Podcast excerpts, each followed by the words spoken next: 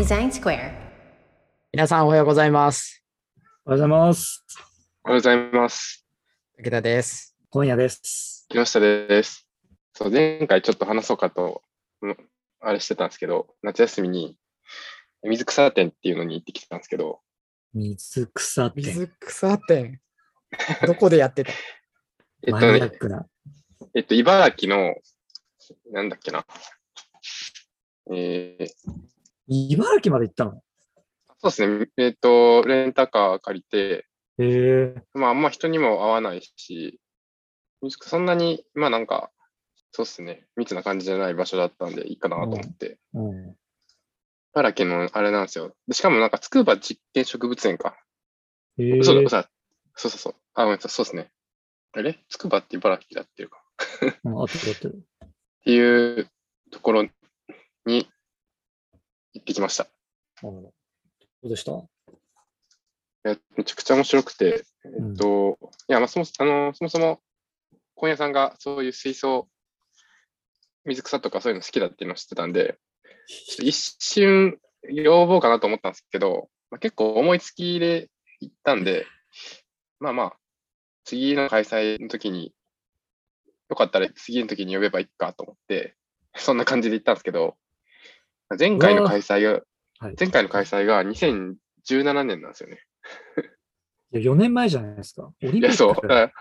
オリンピックレベルのレアでレア度で開催されるっていう。え、これ、今ちょっとホームページ見てる、見てますけど、水草っていうか、もうほぼ水槽じゃないですか。いや、そう、ほぼ水槽っすね。えー、なんか世界行きたかった。完全に。でしかも今1個しか見えてない、1個しか見えてないっていうか、あのーその、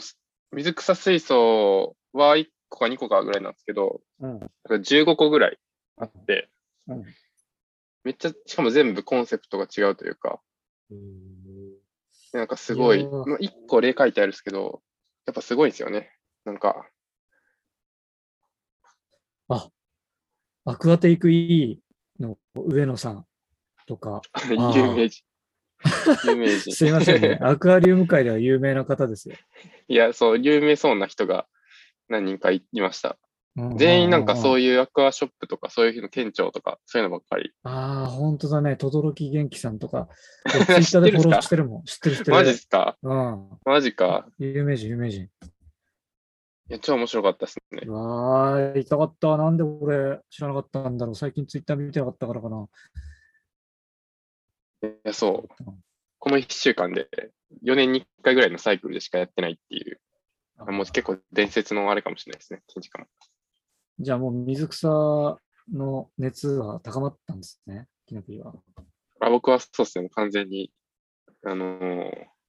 やりたいなっていう気持ちで、なりました。バカみたいな。い投資ができてよかったです。や、それで、なんていうか、その、水草見てると、やっぱこの水槽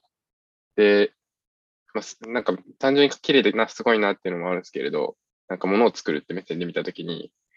結構これってそう失敗できないな、みたいな感じで見てたんですけれど、はい。今日はなんかこう皆さんの失敗したなっていう話をぜひ聞いていきたらなと思ったんですけど、つなげ方がうまいですね。やってみたけどうまくつなげましたね。やってみたけど、ちょっと小林さんみたいにはうまくはいかない。いやいやいや今日のテーマですね。というテーマです。失敗したな、これって思ったこと。しくじり先生ですね。しくじり先生。なんかあります？最近。失敗、失敗したなって思うことばっかりですけどね。なんか UI とかは。これ言っちゃっていいのかみたいなとこちょっとありますけど。あの、世に出したものとか言える範囲でで。言えないっていうか、まあ、基本的に、まあその、まあ、昔ほどなくなってきたけど、使用漏れとか想定漏れみたいなのはやっぱり出てくるし、その、そういうのをこうなんか他のみんながこう回収してたりとかしして、まあいいろんなユースケースを聞いて、あ、そういう使い方あったんだとか、あっていうので、よ予想外の使い方をして失敗してる人がいたりとか、あるいはそういうエラーが出てたりとかみたいなのは、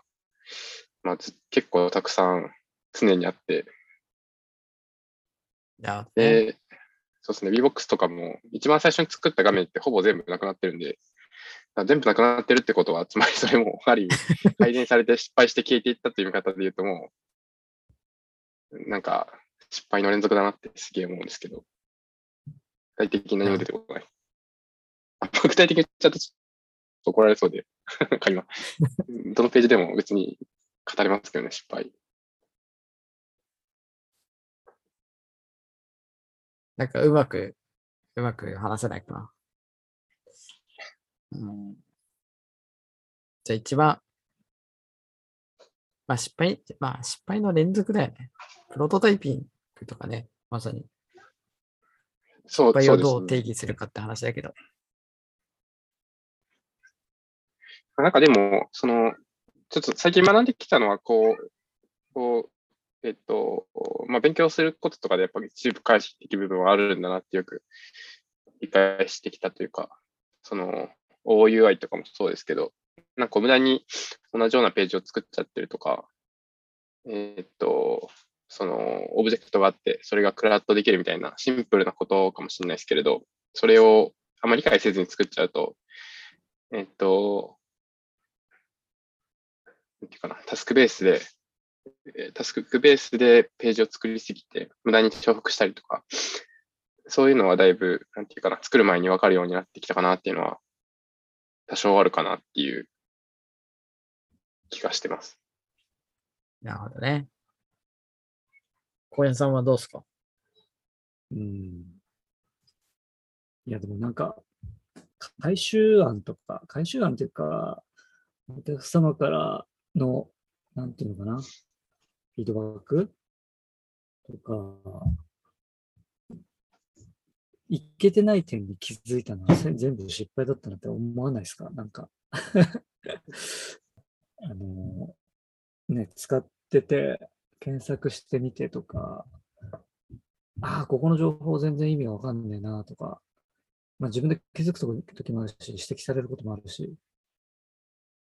そうですね。うん、っていうのがあった時になんでこれ気づかなかったんだろうなとか、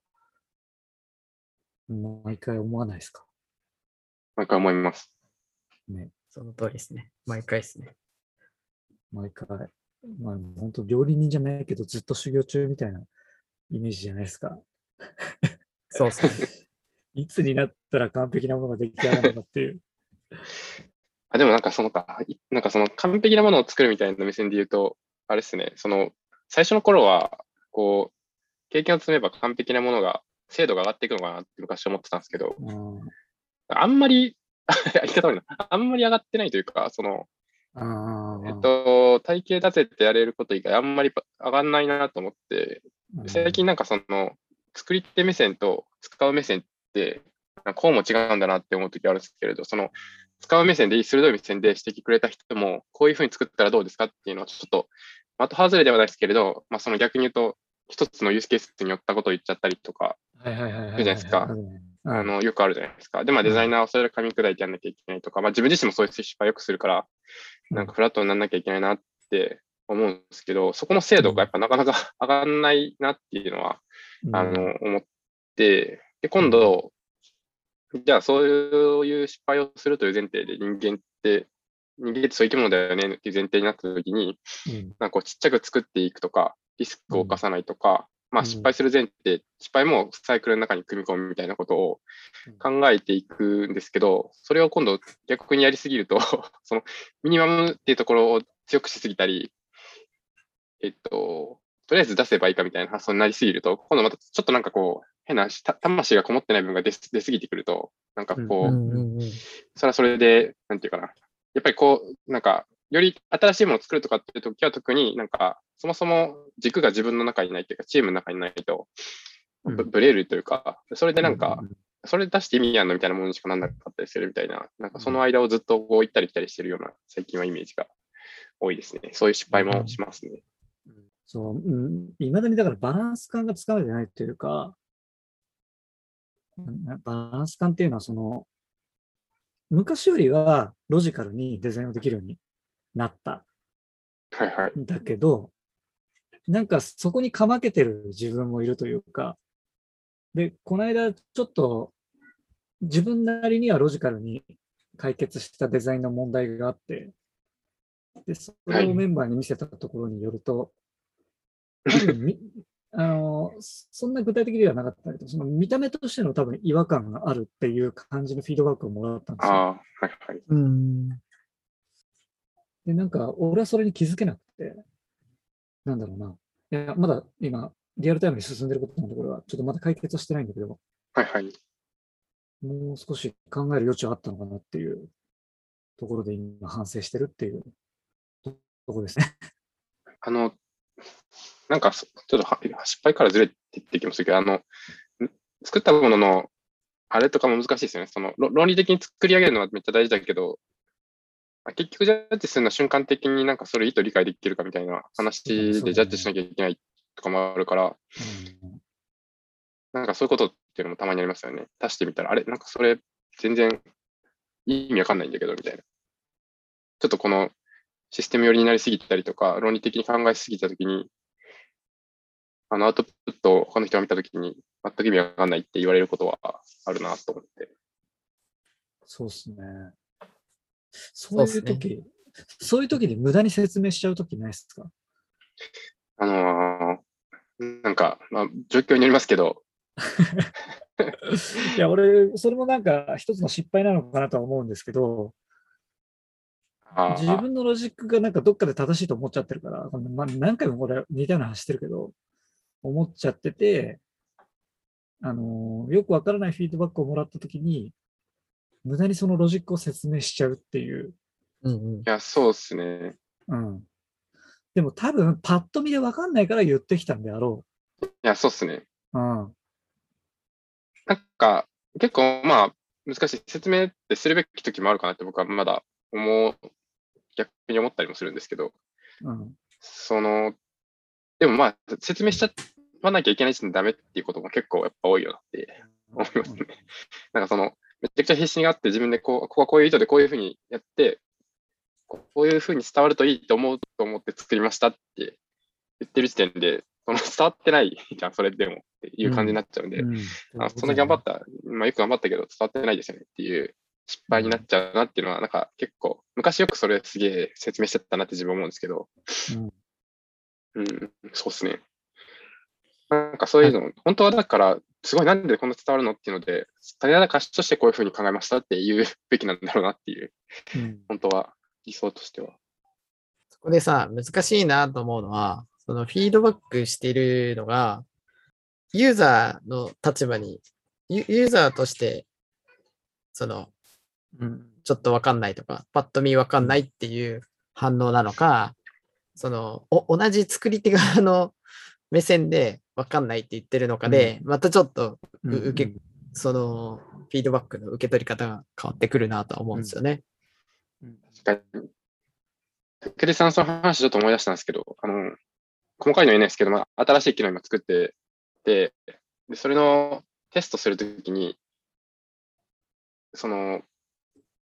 フィフィードバックを求めようとししたんですけれど、まあ、チームのメンバーとかに、その、どういう目線で見てもらうのかっていうの前提ができてないと、結構その、もらいたかったフィードバックがもらえなかったっていうというか、これはなんか、あのフィードバックの設計というか、テストの設計の失敗というか、そういう感じになると思うんですけど、うん。さっきまさに武田さんが言ってもらったみたいに、なんかその、みんなまあ良かれと思って作り手の辺でもっとここブラッシュアップした方がいいないっていう感じで、そのフィードバックをくれてたんですけど、新しい機能っていうのはその、ちょっとまあ体験寄りというか、なんか実際そこでどういうふうな気持ちになるかみたいなところとか、そういうのがどういう行動に移るかとか、単純にそこが見たかったっていうことからすると、そのなんていうか、まあ今ちょっと欲しいフィードバックそれじゃないんだよ。それ言ってることはわかるけど、そこじゃないんだよな、みたいなのを、ただそれ説明してやってもらっても意味ないからなっていうので、結構その、フィードバックのもらい方とか、そういうのも難しいなって思ったっていううん。のに思い出しました。そういえば。そうね。前にあの、平根さんがなんだっけ、デザイン批評って本を読んでああ、確かに。たんですよね。そして今ちょっと平根さんがいらっしゃるんですけあ、ど、そうですね。平井さんの話 聞きたいなって思って、ちょっ聞きたいなとって思って平根さん、これお願い話いたしますかしててこの間の本、ちょっと紹介しますか。平根 平根あ、いいですか？なんか、途中からいきなり出てきちゃって。すいません。聞いてました出てきました。ああのデザイン批評って本あったじゃないですか。なんか、なんだっけ、みんなで、あなんだっけな、タイトル。あ、あの、なんだっけ、ちょっとかわかわいらしい。始めるだ。鳥、そう、みんなで始める。鳥の。ね、そうそう。あ、そうう。そうそうそう。あれ読みましたね。確かに。すごい初期に読んだ記憶がある。デザイナーになってから。え、その本ですよね。のことですそうそうそうそう。なんか今の話と絡めて、なんか思うことあれば。うんいや、でも、そうだな。なんか、いや、そう、おっしゃってた話ですけど、そうですね、どこの、まあ、結構、どこの部分に対してどういうフィードバックを求めて、その、なんだろう、デザインを見せてるのかっていう話と、その、見見てる側がどういう認識でフィードバックしてるかっていうところを、なんか、合わせていこうみたいなことが書いてあって、めっちゃ、なんだろう、すごいデザイン初心者だった私としては、めちゃくちゃ深くうなずきながら読んだ記憶あるんですけど、そうですね。でもなんか、その、あれですよね、ちょっと別の話に飛んじゃってるかもしれないんですけど、なんか、なんだろう、その、まあ、フィードバックの時の目線合わせっていう話もそうなんですけど、あの、そもそも今、なんだろう、利用する方とか、なんだろう、多様、多様性社会的なところで、なんかいろんな人が使ってくださることを想定してデザインしていくっていうのが、なんだろう、わりかしスタンダードっていうか、気をつけないといけないところなのかなって思ってるんですけど、なんかサービスごとに、なんだろうな、どう、やっぱどういう方が一番真ん中のターゲットになってるのかとか、なんかその辺でいつも、なんだろうな、チームメンバーとの目線合わせとかでもうちょっとちゃんとしないとなって思いながら私はやってるかもしれないです。なんかどうしても、その自分のバックグラウンドとかによって、なんだろう、自分が生きてきたバックグラウンドとかによって視点ってやっぱ人それぞれ違うから、その私が想定しているユーザーさんって絶対私だけがほっとかれちゃう、なんだろう、私だけに任せてるとめっちゃ偏ってきちゃうし、みたいなのが、そう、そうですね。誰に向けて作ってるのかみたいなところも、なんだろうな、対対話ですり合わせながらなのか、まあ、ちゃんとブランドっていうものを確立させていきながらなのかわかんないですけど、そうですね、やっていきたいなって思ってました、ちょうど。なんか変な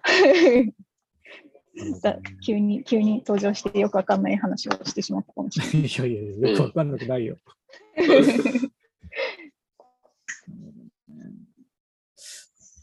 まあ、失敗というか、そこら辺のだから認識を持って、フィードバックもらうときの設計をしっかりしないと、ちょっとずれてっちゃったりとか、まあ、間違った方向に行っちゃう可能性が秘めてるっていうことですよね。うん、うん。そうっすよね。それを怠ると、ちょっと、まあ、ちょっとした失敗。失敗って言っちゃっていいのかわかんないけど、まあ、サービスを運営する上で必要なね、やりとりだと思うんですけど。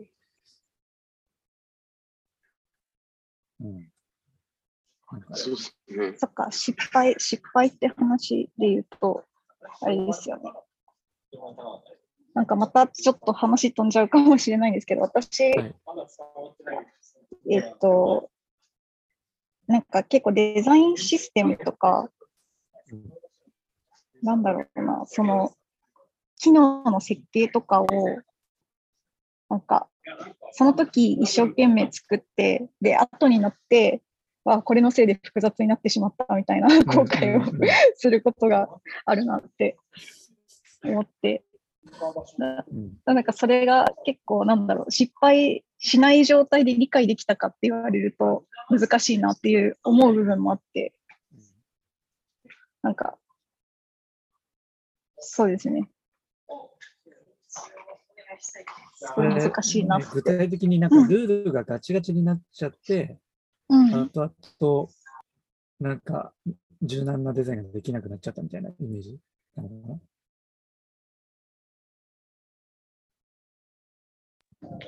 えっと、そうですね。とか、まあ、なんかその、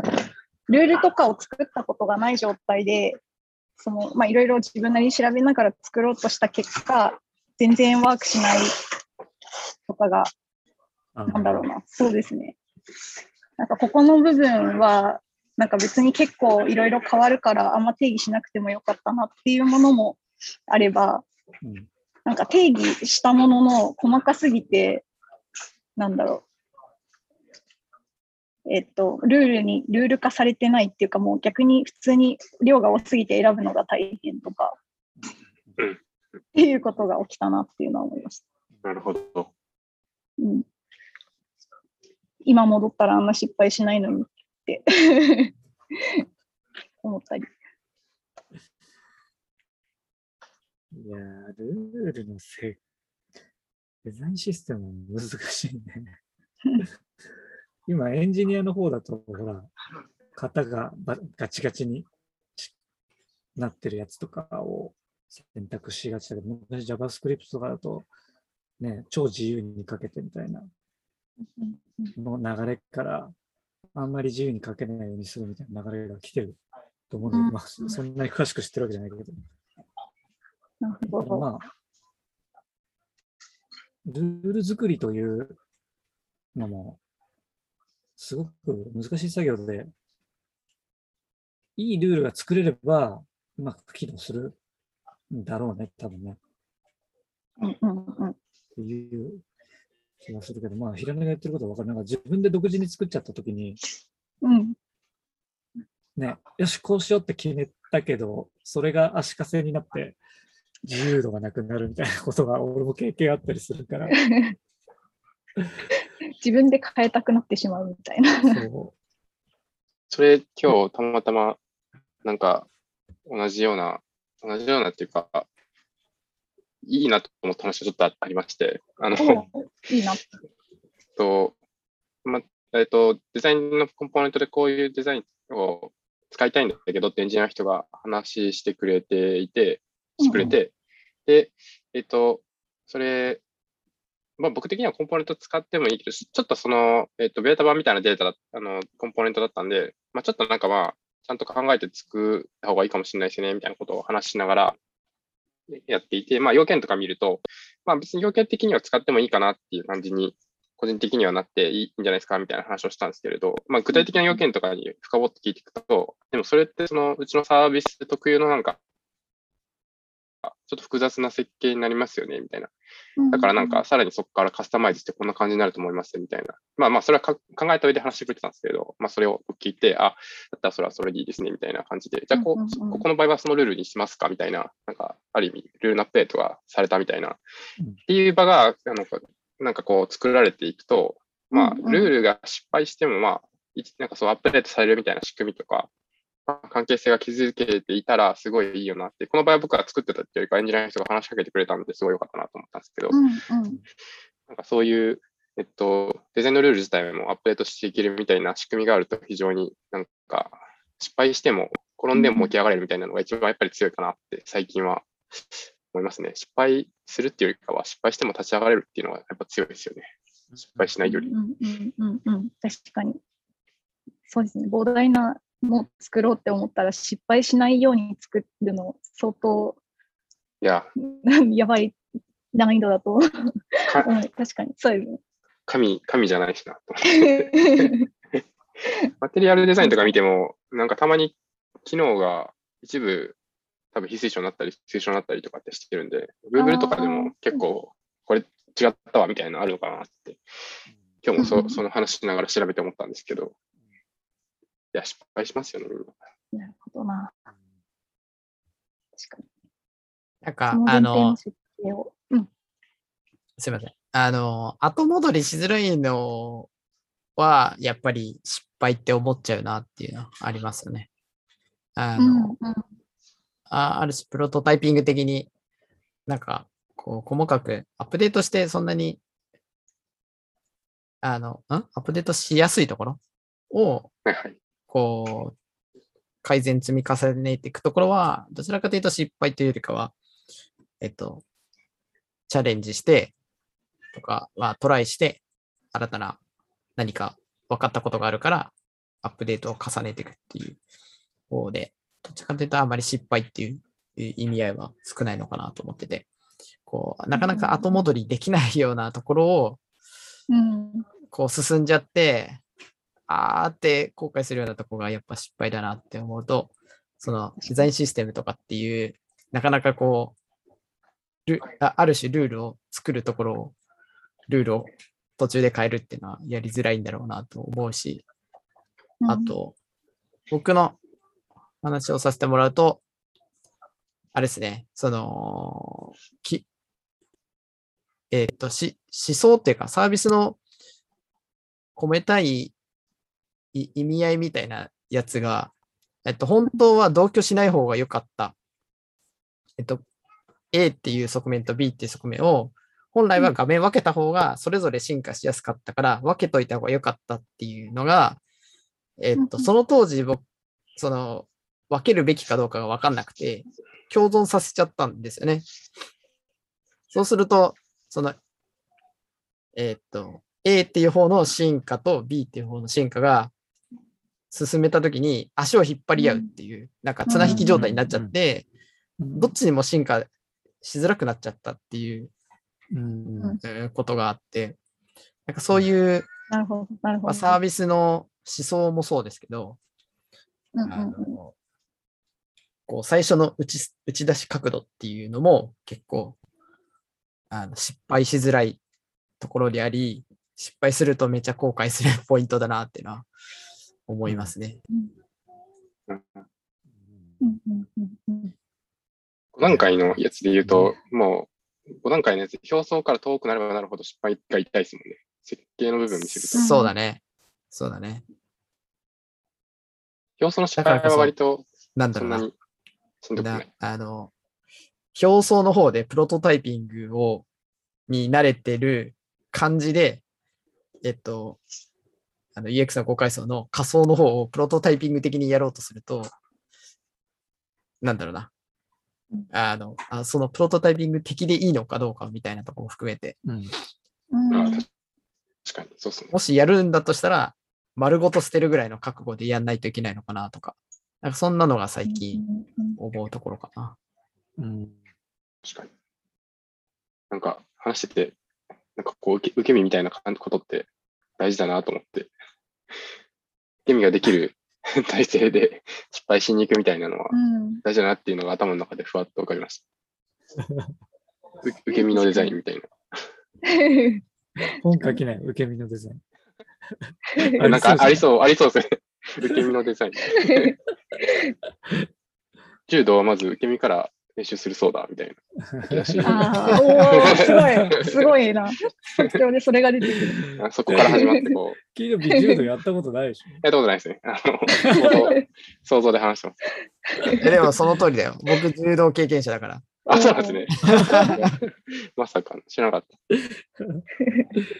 た。みんなこけることから練習するじゃないですか。確かに、確かみたいなでに。もそれはあるなと思って。うんうんうん。こけ方をまずそうですね。危険なこけ方をしないことを学ぶといううんことから始まるのかなって思いました。そうそうね。武出さん、武出さんお願いします。受け身のデザイン、柔道やってたっていうことで。企画が。どっかでうん。したためます。でノーノートとかでもバズりそうノート記事から。に。そうだね受。け身のデザイン。OK。ちょっと、書いてみます。筆が走るかわからんけど。じゃあ今日はこんな感じにしますか。はい。え、平根さんゲスゲス突突如呼んで。すみません。突如入ってすみません。いえいえ、いやはい。多分、小屋さんが呼んでなかった俺が呼んでるところでします。結局誰かに定呼ばれるってされていた未来。では、えー聞いてる皆さん、さようなら。さよならさ。よなら。た。さよなら。